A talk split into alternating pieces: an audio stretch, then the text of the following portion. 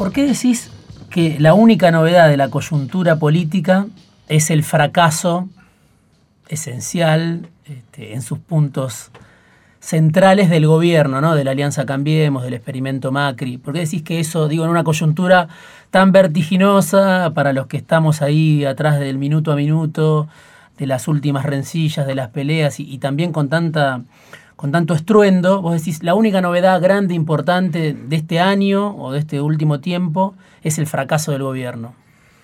Bueno, primero porque me parece que toda la vertiginosidad que describís es un efecto del fracaso del gobierno. Ni la candidatura de Lavania, ni la candidatura de Cristina me parece que tendrían el, ímpetu en el caso de Cristina o las posibles expectativas, que no sé si serán tales de la candidatura de Lavania, si no fuera porque el programa del gobierno de Macri fracasó políticamente, lo que hace que ningún candidato pueda sostenerlo a ese programa. O sea, me parece que contra lo que muchas veces se dice, no es un problema si Macri es candidato o no, sino que ese programa no, puede, no es competitivo electoralmente y con eso fracasa el intento más em, sólido de las clases dominantes argentinas de plantear un tipo de ajuste al mercado mundial que en Brasil se dio de una manera mucho más fascista, que acá se lo intentó hacer de una manera eh, más liberal, y me parece que ese fracaso es el que ser es lo único que explica por qué se abre el debate político sobre cómo se gobierna el país, con qué programa, con qué dirigentes, y además porque me parece que plantear esto lleva a una pregunta que no se está haciendo y que me parece importante, que es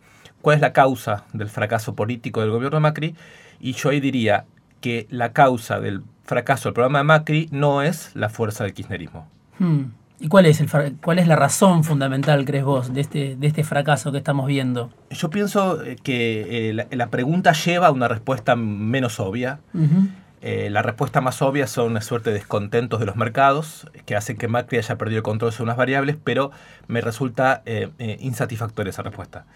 A mí me parece que habría que pensar lo siguiente. Los primeros dos años del gobierno de Macri fueron dos años en los que Macri fue apoyado por todos aquellos que en la sociedad argentina y fuera de la sociedad argentina querían destruir la conducción política del proceso llamado populista, que es algo que entre el 2013 y el 2015 se llevó adelante con mucho, con mucho éxito. Pero creo que hubo un mal cálculo, porque la conducción populista del movimiento popular no era la derrota del movimiento popular.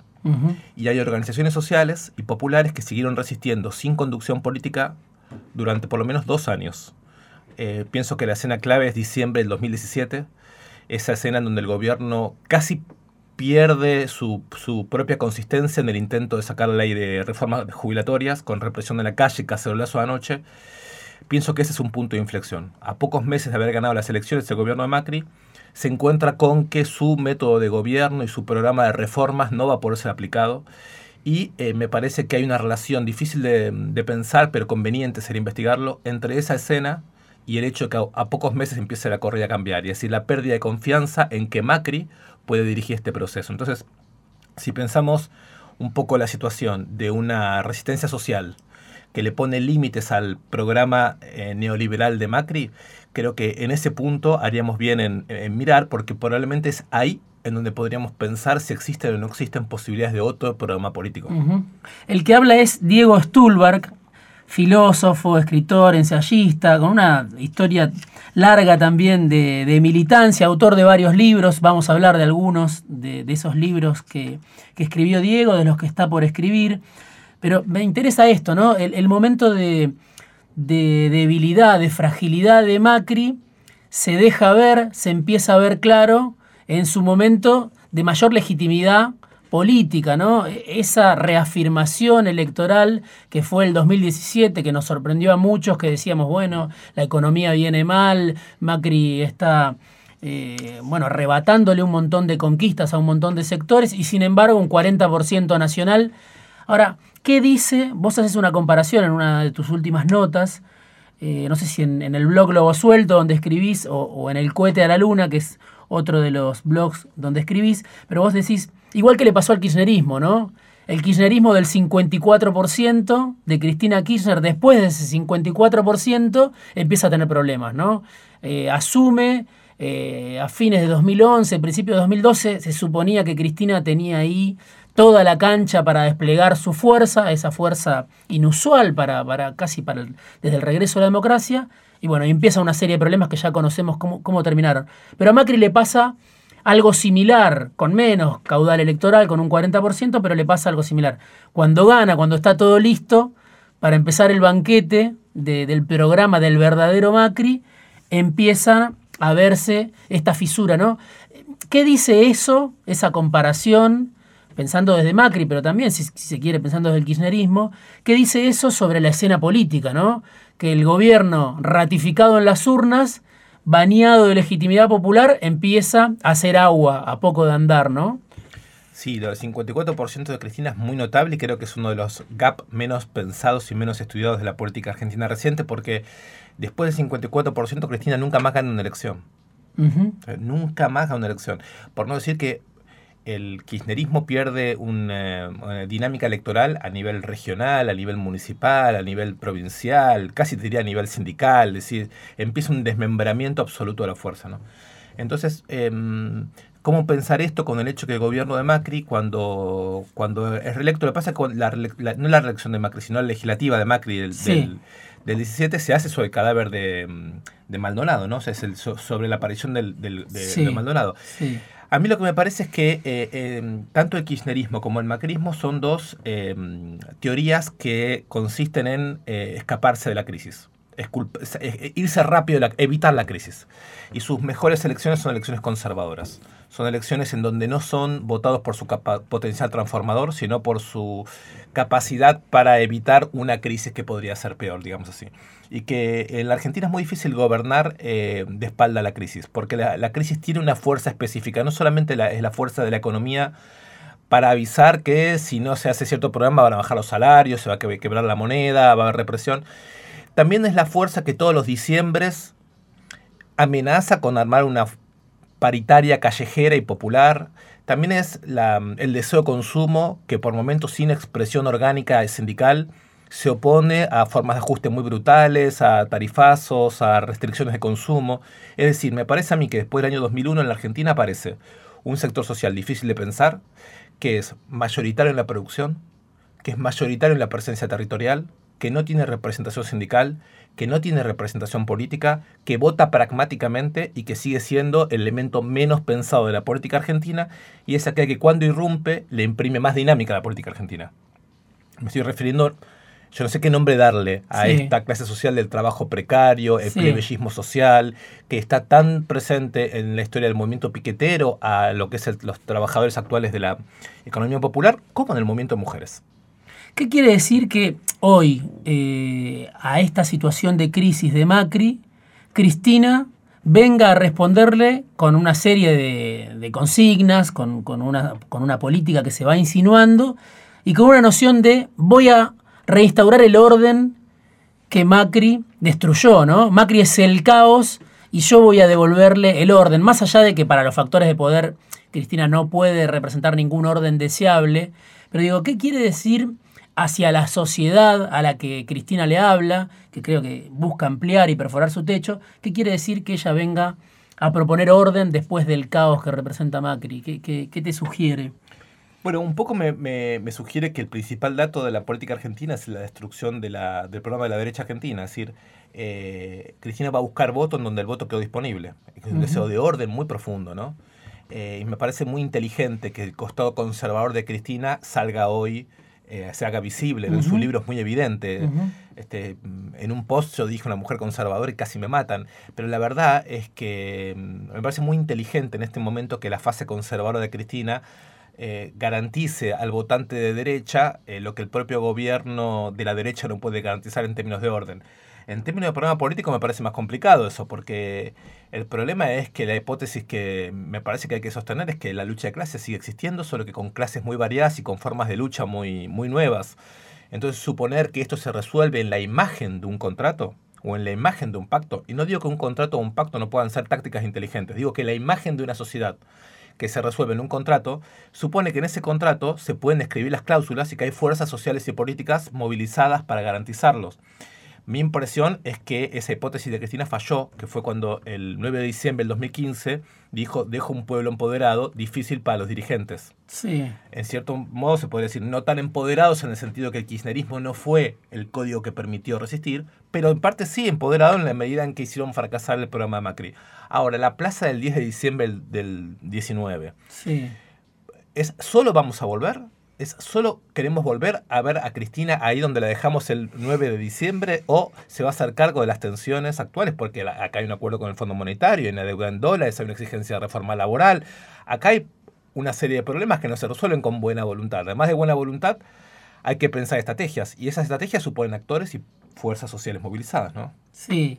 Y, esta nueva mayoría que ella intenta construir, ¿no? Eh, ¿Para qué tipo de gobierno pensás que es? ¿no? Porque ella dio sobre todo en la, Feria del Libro, ¿no? Este, me parece que, dio varios indicios cuando habló de los incorregibles, este, que bueno, que, cantaban algunas consignas, cuando dijo algo distinto a todo, ¿no? No puede ser, obviamente, el macrismo, no puede ser tampoco el cristinismo que se fue, cuando planteó esta idea justamente del contrato social, cuando habló, yo digo, escribí una nota en el canciller que decía, eh, es una especie de psicóloga social, ¿no? Diciendo a los argentinos y argentinas somos difíciles. ¿Por qué, ¿Por qué alguien de los sectores populares puede también rechazar los planes sociales? Algo que el kirchnerismo nunca se preguntó en el poder, pero ahora sí se pregunta. Digo, toda esa interpretación de madre comprensiva sobre una sociedad difícil de gobernar, de ampliar, por un lado, la base de sustentación, pero para ir hacia dónde, ¿qué, sugiere eh, esta aparición? Las dos cosas no son interesantes. Yo también creo que es muy interesante el discurso de Cristina en, la Feria del Libro buscando ampliar. Al mismo tiempo la pregunta es hacia dónde va eso, ¿no? Bueno, yo pienso que la, alianza electoral de Cristina va a ser una alianza amplia y conservadora. Hmm. Lo que no sé es si esa alianza amplia y conservadora le va a permitir a Cristina eh, satisfacer eh, dinámicas de demanda que se pueden acelerar justamente porque el prestigio de Cristina es haber sido no solo la presidenta que dio derechos, sino también la dirigente que no se prestó a ser parte de este dispositivo de la derrota, como lo llamó ella en algún momento, cuando Macri consiguió que una parte del Frente para la Victoria lo apoye en proyectos como eh, pagar la deuda con los holdouts y eso. Es decir, por más que el kirchnerismo no haya dirigido luchas importantes de estos años, sí Cristina y sus fieles no participaron de la gobernabilidad de estos años y más bien se opusieron sistemáticamente y queda eh, a la vista el nivel de persecución que hubo sobre ella. Entonces, también es cierto que una candidata que quedó excluida del dispositivo político, que ella sea la candidata, te está hablando de una diferencia, te está hablando de que no pudieron quebrarla, te está hablando de que el, la fuerza que, que, vuelve a ganar es el efecto de que esa candidatura y lo que Cristina significa no pudo ser destrozado por el establishment que gobernó esos años. Ahí veo una tensión. Veo una tensión. Cuando Cristina dice pañuelos verdes y pañuelos celestes, está equiparando en la mayoría electoral que quiere reunir gente que lucha por derechos y gente que no quiere que se abran derechos. Esa equiparación puede convivir en lo electoral, no puede después convivir en lo político. Pues eso vuelve a ser dinamismo. Ley de aborto sí o no. Formas de organización nuevas para luchar por consumos, por derechos, sí o no. Yo no, me, no sé cómo será el gobierno de Cristina una vez que la alianza electoral consume un triunfo. Si quiere gobernar sobre esa alianza o gobernar de manera nueva, querrá decir una escucha mucho más fina, mucho más sutil y mucho más firme de las luchas sociales que se activarán en algún momento. Este es el, el año de menor movilización de los últimos 3-4 años no tengo la impresión de que la Argentina sea un país al que uno pueda pensar como desmovilizado por cuatro o cinco años. La verdad es que no me da esa impresión. Y sería bastante interesante que el gobierno de Cristina no solo movilice la dimensión conservadora de unidad, sino también que le dé a sectores de la resistencia de estos años la idea de que tienen un derecho a generar nuevas formas de, eh, participación en las decisiones políticas. Es Diego Stulberg el que está hablando esta noche en Fuera de Tiempo filósofo, escritor, ensayista, autor de varios libros. Vamos a ir ahora a un corte y volvemos en fuera de tiempo también para hablar sobre lo que representa la baña, sobre lo que hay en el medio de la polarización, los intentos de crear una nueva alianza similar a Cambiemos, de reunir al antikirchnerismo y lo que queda además, más allá de quien gane las elecciones, queda lo que Miriam Breckman dijo la semana pasada en este programa, el régimen que está armando el fondo en la Argentina, ¿no? Vamos a un corte y enseguida volvemos con Diego Stulberg.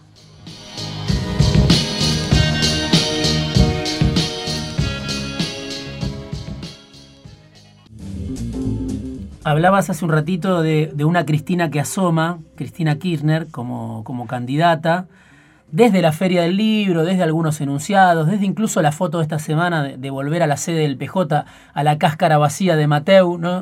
Yo digo, va a remodelar seguramente Mateu, que, se viene abajo. Digo, esos indicios de una Cristina te hablan, decías recién, de eh, alguien, por un lado, haciendo hincapié en un costado conservador, por otro lado, en búsqueda de, ampliar de una mayoría, ¿no? Eh, ahora, ¿qué tiene que ver esta Cristina? Porque muchas veces lo pensé, te lo pregunto a vos, que conoces también el tema, con el discurso de Francisco, ¿no? Con el discurso a veces más plebeyo y también conservador, que en los movimientos sociales puede encarnar Juan Grabois, pero que antecede, me parece, a la, emergencia de Grabois, ¿no? ¿Qué tiene que ver esta Cristina con, con, la propuesta, la resonancia, lo que se escucha, lo, que viene gestando Bergoglio como político desde que incide primero en la escena nacional y ahora en la escena global, ¿no? Bueno, no sé, a mí me parece que la, la, elección de Bergoglio como papa fue un dato muy importante, muy, muy, muy importante. De hecho, me asombra la, poca importancia en el debate de las izquierdas sobre el carácter estratégico del cerebro de Francisco. Primero como cardenal, en el sentido de, de, cómo él lee el 2001, de cómo él logra detectar lo que hace un rato decíamos, la aparición de una clase social nueva, de un plebeyismo social extendido. Creo que eso está, está relativamente subestimado. Eh, y creo que eh, hay una inteligencia política en Bergoglio me parece que es el que primero y mejor entiende eh, lo que también veíamos los que hacíamos investigación militante en esos años. Es decir, que lo que estaba ocurriendo en los barrios, en sectores juveniles de mujeres, en, el mundo popular, tal como se estaba reconstituyendo, ya no era la base del viejo peronismo, pero ni en broma, y que el conjunto de lenguajes y problemas que surgían merecían otra, otra manera de pensar. Yo creo que Bergoglio, en primer lugar, es alguien que pensó ese momento de Argentina y de América Latina, y creo que se podría pensar que si Bergoglio es electo papa, el tema es que es el primer papa no europeo de la historia de la eh, cristiandad. Sí. Lo que quiere decir es que por primera vez se reconoce que en América Latina, o sea, fuera de Europa, hay una iglesia fuente, es decir, que produce teología, no que consume teología. Bergoglio no es un papa europeizado, es uno que entendió una mutación del capitalismo en un cierto contexto, lo puso en palabras y tiene un reconocimiento porque eso coincide con una política posible de reconstitución de la iglesia global. Entonces me parece que hay bastante coherencia contra lo que se dice que él cambió. Yo no veo que haya cambiado, veo que esa lectura que él hizo sobre cómo se reconstituyó el movimiento social popular, cómo se reconstituyen los digamos, las demandas sociales en el capitalismo actual es algo que coincide con la historia de la iglesia y con cierta necesidad de reconstitución de la iglesia. Es muy posible que Cristina esté actualizando su propia lectura de lo que pasó en el país, lo que vos decías de los planes sociales, por ejemplo, justamente en esa interlocución. Juan Grabois, digamos, representa de cierta manera a ese plebeyismo como actor sindical directo en la coyuntura política argentina. Viene a decir, yo no fui kirchnerista.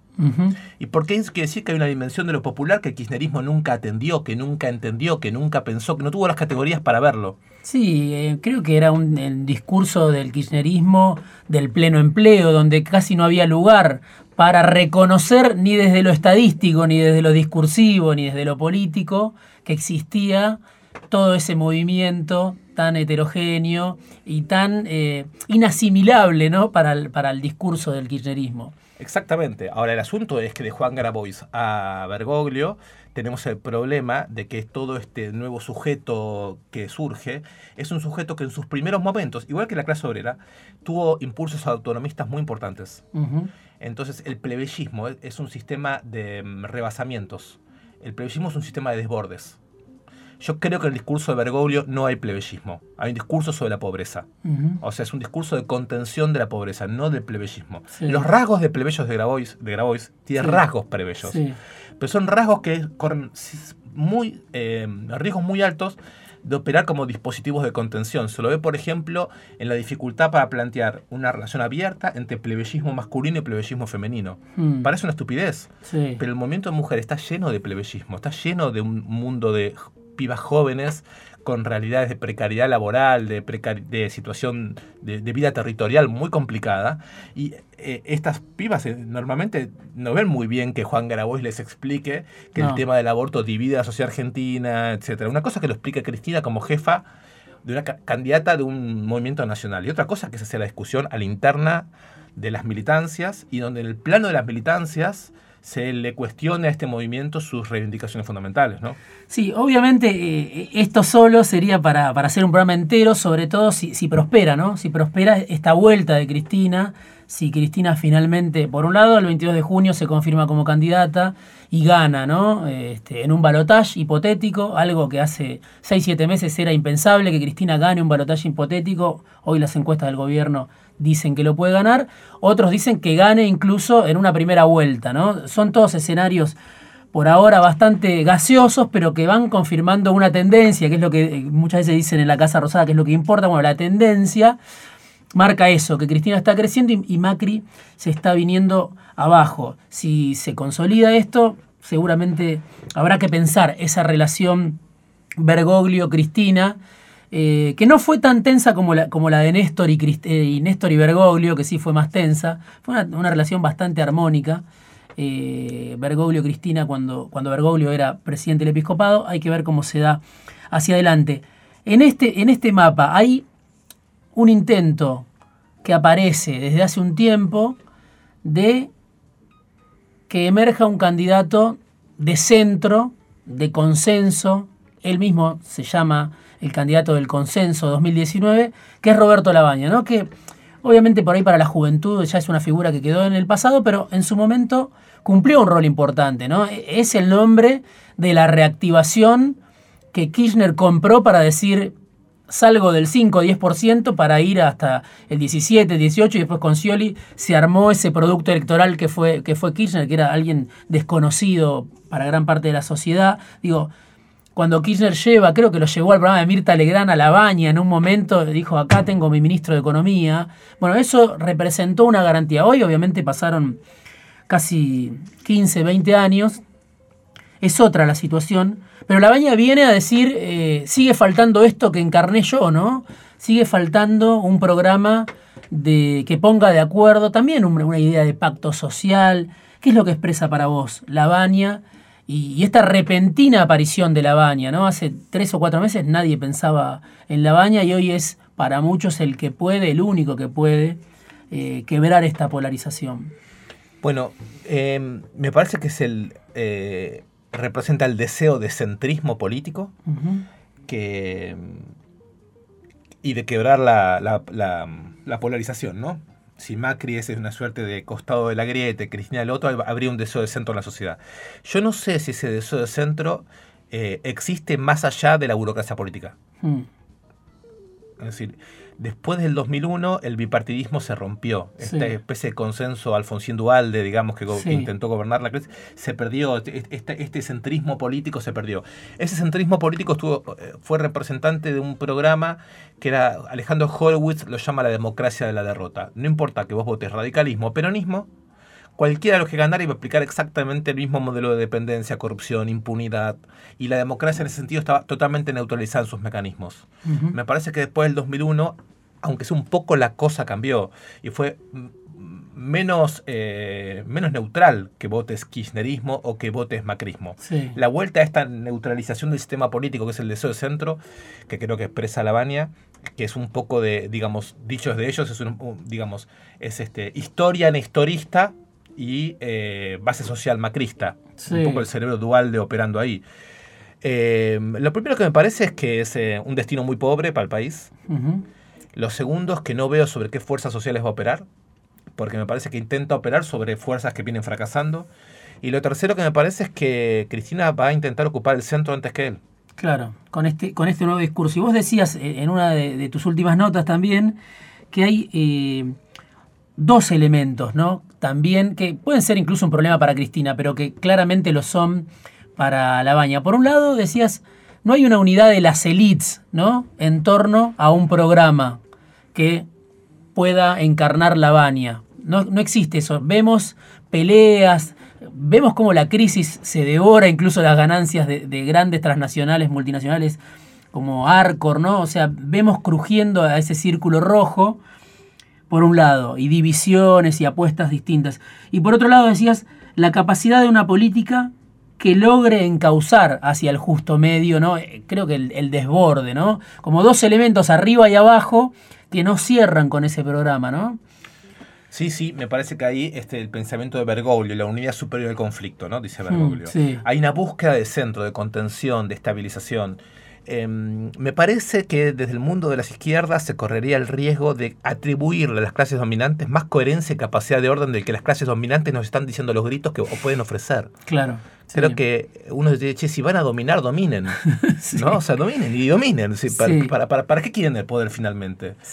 Me parece que hay que hacerse un poco cargo de eso. Cuando Cristina dice, los empresarios arruinaron el pacto social, los jodieron a Perón, los jodieron a Macri. Y da para decir, che, ¿no crees que te van a joder a vos también? Pero no en el sentido de predecir que va a terminar mal el gobierno, sino en el sentido de preguntarse, cuando las clases dominantes no ofrecen orden, ¿no es posible pensar un orden distinto pensado con los actores sociales? ¿No llegó la hora de volver a mapear, después del 2001, cómo están organizadas las fuerzas sociales, qué es, cómo, cómo han mutado los comportamientos colectivos y cuáles son los sujetos que si sus intereses fueran más reconocidos, podrían ofrecer una democracia de mayor calidad. Mm. Es algo así como si dijésemos, cuando Cristina le habla a los empresarios, pero piensa, como dijo ella en el discurso que dio en, Ferro, en el encuentro de Claxo, dice, bueno, pero yo pienso en el pueblo, en el pueblo están los empresarios, pero hay otros sectores. ¿no?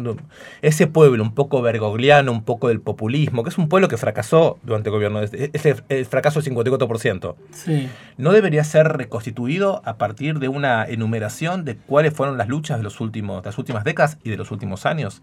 Pienso que ahí queda algo que es menos describir eh, el escenario político y más preguntarse desde un punto de vista maquiavélico clásico de la política, nuevo Estado, nuevas instituciones, sobre la base de qué demandas y sobre la base de qué sujetos. Pienso que seguir haciendo política sobre la base de una supuesta unidad o acuerdo de las clases dominantes en Argentina es algo que viene desgastándose, corroyéndose del 83 para acá de manera continua.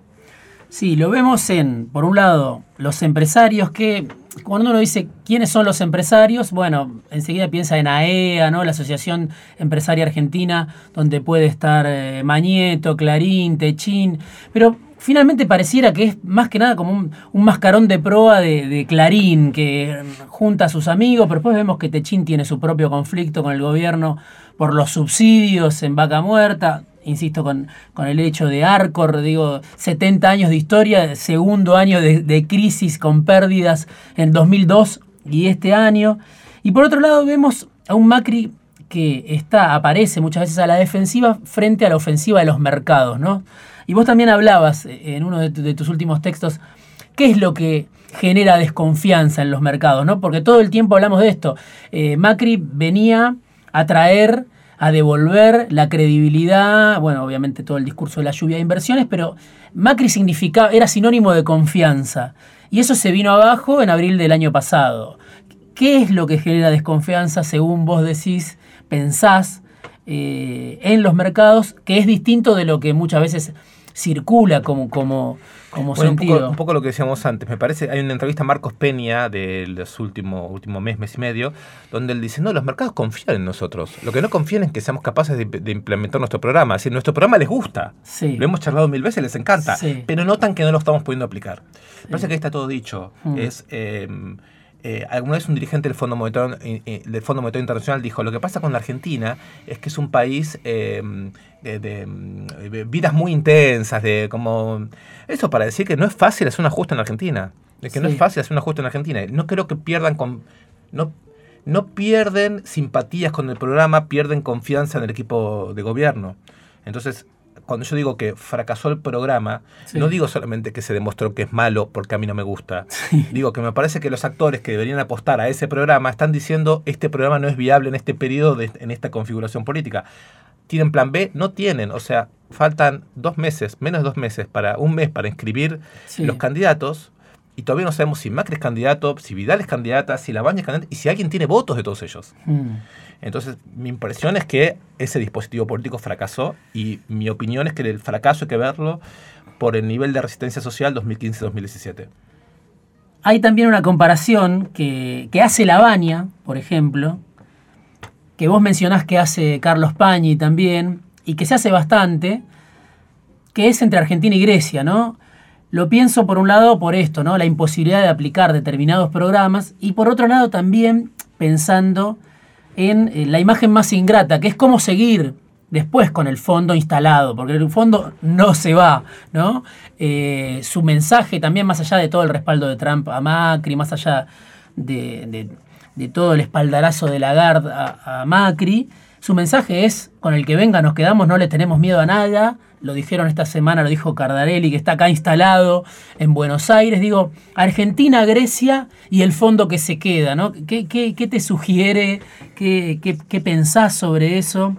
para el común también de la, sociedad, ¿no? Porque son este, dispositivos muy fuertes que están instalados en la Argentina, que estaban, bueno, se habían ido y que Macri los convocó y, los dejó acá con, con, una pesada herencia por delante. Yo pienso que Macri convoca al fondo porque después del 2017 no puede gobernar. O sea, no le alcanza su poder político para disciplinar a las clases sociales argentinas, ni a grupos empresarios que no le responden o que dejan de confiar, ni a sectores populares plebeyos el fondo le permite llegar a las elecciones, no ganarlas, pero sí llegar a las elecciones. El último año y medio de estabilidad del gobierno es por la plata que el fondo va poniendo. Sí, que es única, inédita en, la historia del fondo. Total, y el Fondo Monetario Internacional no es un organismo multilateral, es Estados Unidos. Entonces es un acuerdo político con Estados Unidos que por razones geopolíticas varias ha decidido que este gobierno tiene que terminar bien, que sería un desastre que este gobierno termine mal.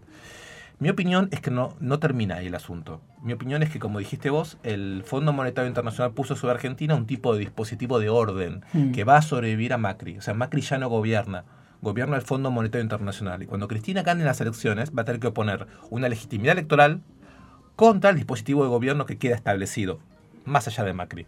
Y eso nos pone en una situación parecida a Grecia, porque cuando gana Siriza, había una legitimidad electoral muy alta y muy rupturista. Entonces hay una comparación posible. En Grecia se resuelve porque eh, los sectores democráticos y populares europeos no apoyan a Siriza. Grecia queda sola frente a la Troika y no hay vuelta. Por más decisión que tienen, no entienden la manera, terminan desde cierto lugar moralista, puedes decir, traicionando. A mí me parece que es, eh, los terminan ahogando. En la Argentina la conducción política de Cristina me parece menos clara y menos decidida que lo que teníamos con Siriza, que era una fuerza que podría despertar más expectativas. Pero hay como si dijésemos un resto en torno a la figura de Cristina que no sabemos cómo va a actuar. Mi interés mi, mi sería pensar primero cuál va a ser el efecto regional del triunfo de Cristina, porque es una respuesta geopolítica al triunfo de Bolsonaro muy importante y a lo que están haciendo los norteamericanos en Venezuela. Muy importante en ese punto. Y en el otro punto viene la siguiente pregunta. ¿Hasta qué punto Cristina puede operar incluso más allá de su voluntad inicial como una figura en torno a la cual se pueda generar cierta movilización social y política. Lo veo muy conflictivo, porque en mm. la cabeza de Cristina la autonomía social y política es impensable. Es una materia que no, no está. Una materia que le faltó. Sí. Vos lees el libro de ella y el movimiento de mujeres es un movimiento opositor para ella, por ejemplo. El movimiento piquetero es una especie de harapos que estaban antes que ella llegue, que ella convirtió en movimientos sociales. O sea, no tiene conciencia hasta qué punto el gobierno de los Kirchner se debió a un protagonismo popular fuertísimo que liquidó el dispositivo de control neoliberal previo. Al día de hoy no tienen ellos conciencia de dónde vino su poder político, su capacidad de liquidarlo a Duvalde y de establecer una situación nueva. Eso es lo que, uno, lo que a uno le preocupa de la, del entorno bergogliano. Es decir, que no se avance a una lectura, una dialéctica más abierta entre un dirigente político que pueda aprovechar situaciones y un movimiento social y popular que habilitado en sus impulsos podría generar un escenario nuevo. Y al mismo tiempo tenemos que toda la tradición más autonomista de las militancias desconfía muchísimo de Cristina, porque tiene esta cabeza de conducción política madurada en el peronismo, digamos, que está ligada a, una historia muy diferente. Ese desencuentro puede ser trágico. Sí, y al mismo tiempo eh, el peronismo obviamente le, le desconfía y incluso Cristina es analizada por Durán Barba como alguien distinto al peronismo. ¿no? Evidentemente hay una zona ahí eh, gris donde Cristina va hacia el peronismo, por lo menos va hacia la cáscara vacía del PJ, los convoca, pero evidentemente la Cristina de la Feria del Libro tiene como otro margen para desplegar. Ahora, volviendo o metiéndome en, en tu último libro, que se llama Vida de Perro, que circuló muchísimo, se leyó mucho, que es un balance político de un país intenso del 55 a Macri, con Horacio Berbisky. ¿no? Horacio Berbisky es el protagonista principal de este libro, pero surge a partir de una inquietud tuya. Eh, el libro obviamente aclara conversaciones con Diego Stulberg. Y yo sé, lo conozco, este proyecto, que era una idea tuya de hace mucho tiempo, poder dialogar con Berbisky en búsqueda de un balance. Antes de preguntarte específicamente sobre el libro, te quiero preguntar por el epílogo, porque se engancha con esto que veníamos hablando. Vos decís en el epílogo, frente a la impotencia política, hay que salir, por un lado, de la nostalgia de los 70 para los que se identifican, eh, se inspiran, reconocen o fueron formados o atravesados por las militancias de la década del 70, sin caer en la nostalgia. Y vos decís, el 2001 ¿no? es una fuerte de inspiración, una fuente de inspiración para esos que quieren salir de la impotencia política sin volver a los 70. ¿no? Ahora mi pregunta es, ¿el 2001 no es también ya una nostalgia política, incluso habiendo sido nosotros paridos por, ese 2001 políticamente o muy afectados? Digo, ¿no es hoy 2019? El próximo gobierno este, va a llegar hasta 2023, el fondo se va a quedar no sé hasta cuándo, 2028, se va a quedar mucho tiempo. Digo, ¿no es el 2001 una fuente ya de nostalgia y no tanto de transformación? O en todo caso, ¿cómo está presente hoy? Eh, ¿Qué podemos decir de, ese 2001 para salir de la impotencia política hoy en este 2019? Bueno, sobre eso estoy como preparando ahora un texto nuevo, ya charlaremos. Voy, a grano. Eh, lo primero, eh, nosotros nuestra generación. Antes del 2001 éramos setentistas. Sí. Eh, yo también, pero el error nuestro del 2001 fue dejar que el setentismo quede en manos de gente de los 70. Nuestro setentismo era más interesante. Hmm. Porque era capaz de reformularse en una coyuntura nueva. Tal vez pase lo mismo con el tema del 2001. El 2001ismo no es un tema de los que recuerdan algo que les gustó. Es el punto de vista de la crisis. O sea, es entender que en la crisis hay un potencial cognitivo creo que el 2001 no es ni recuerdo ni modelo. Son dos maneras, a mi modo de ver, totalmente poco políticas de relacionarse con la historia. Es más bien el recuerdo de que, más allá del kirchnerismo y el macrismo, que fueron las maneras de reescribir el cuerpo social después del grado cero de la política que fue el 2001, son dos, dos intentos de restablecer el orden entre las palabras y las cosas, entre los cuerpos y los territorios, que dejan intocado la dimensión esencial de la explotación social. Yo pensaría que el 2001 es la mirada que hay sobre este orden social en todos aquellos que no quieren obedecer. Eso no es, no hay nada que recordar del 2001, no hay nada que ver del 2001, no hay nada que, que esperar que se repita el 2001. Solamente es ponerle un nombre a un punto de vista radicalmente excluido, que es el punto de vista de los que desean la crisis de un orden que se funda en la explotación. Eso es lo que no está y está. Está como más fantasmático. Y esa crisis es muy actual, ¿no? Yo pienso que esa crisis está por todos lados. Si decimos por qué Macri no termina su gobierno, es porque este país tiene una capacidad de resistencia que es muy difícil de encontrar en otros países comparables en desarrollo, PBI, etc. Esta historia insurreccional es la historia de la Argentina del siglo XX no es la, historia del 2001. A mí me da igual, hablemos del 2001, hablemos del 69, hablemos de los organismos de derechos humanos, hablemos del movimiento de mujeres, hablemos del 45. O sea, hablemos un poco de cómo se fue constituyendo en la Argentina una idea de igualdad. Una idea de igualdad que es totalmente deudora de una noción, hoy vituperada, pero muy relevante, que es la idea de revolución, que es la idea más relevante y más constituyente de la política moderna occidental. En la Argentina tiene su conjugación, no en una revolución exitosa. Pero hay que tener cuidado, la revolución cubana no fue una revolución nacional, fue una revolución, una revolución regional que solo triunfó de inmediato en un país, después tuvo en Centroamérica algún efecto. Pero el, espacio fue, fue latinoamericano. Esa revolución fue derrotada. El concepto de revolución, reformulándose, sigue actuando como, como crisis. Me parece que ahí hay algo que nosotros tenemos que seguir pensando. Lo último, muy breve, ¿qué fuiste a buscar en este libro? Vida de perro, Horacio Barbisky, balance político de un intenso de un país intenso, perdón, del 55 a Macri. ¿Por qué fuiste a buscar este libro? Que, insisto, eh, es el resultado de un proceso largo, primero de búsqueda tuya, este, de intercambio con, con Berbisky, de convencerlo a Berbisky, y después de un, intercambio profundo, de, mucha discusión que está volcado en estas páginas. ¿Por, qué pensabas que era Berbisky eh, la persona con la cual había que hacer ese balance? Dos cosas. Primero, la idea de investigación. Yo Mm. venía de una experiencia, colectivo situaciones, investigación militante, y Horacio Berbisky representaba, en línea con Walsh y muchos otros compañeros, una tradición de investigación política. Para mí es una función fundamental la investigación. O sea, eh, pararse frente al problema del poder político y las luchas sociales con la pregunta de cómo son las cosas. Eh, no tanto de que tenga una línea, Sí. que reconstituir mediante la investigación sujetos, racionalidades, modos de poder.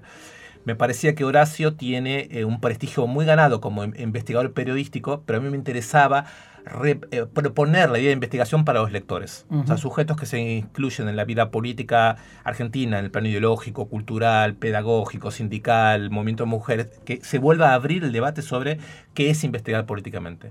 Y la segunda, la idea de conversación. Sería así como cómo desde, lo- desde una cierta expectativa autonom- de la autonomía política se puede hablar con el kirchnerismo pensando en que no se repita la coyuntura 2003-2015. Es decir, que podamos mapear juntos hacia futuro un espacio en donde impulsos autonomistas e impulsos que vienen de la tradición nacional popular puedan tener conversación, puedan armar frentes más inteligentes frente a las élites neoliberales y a todo lo que viene como herencia del terrorismo de Estado y establecer un estado de no prejuicio de categorías, de percepciones, de generaciones que habiliten una recomposición nueva. Seguro que eso no salió. Muy ambicioso el proyecto. Lo pueden leer en Vida de Perro. Gracias, Diego Stulbar, por haber venido esta noche afuera de tiempo. Mi nombre es Diego Genú. Volvemos el viernes que viene, un ratito antes de que llegue el sábado.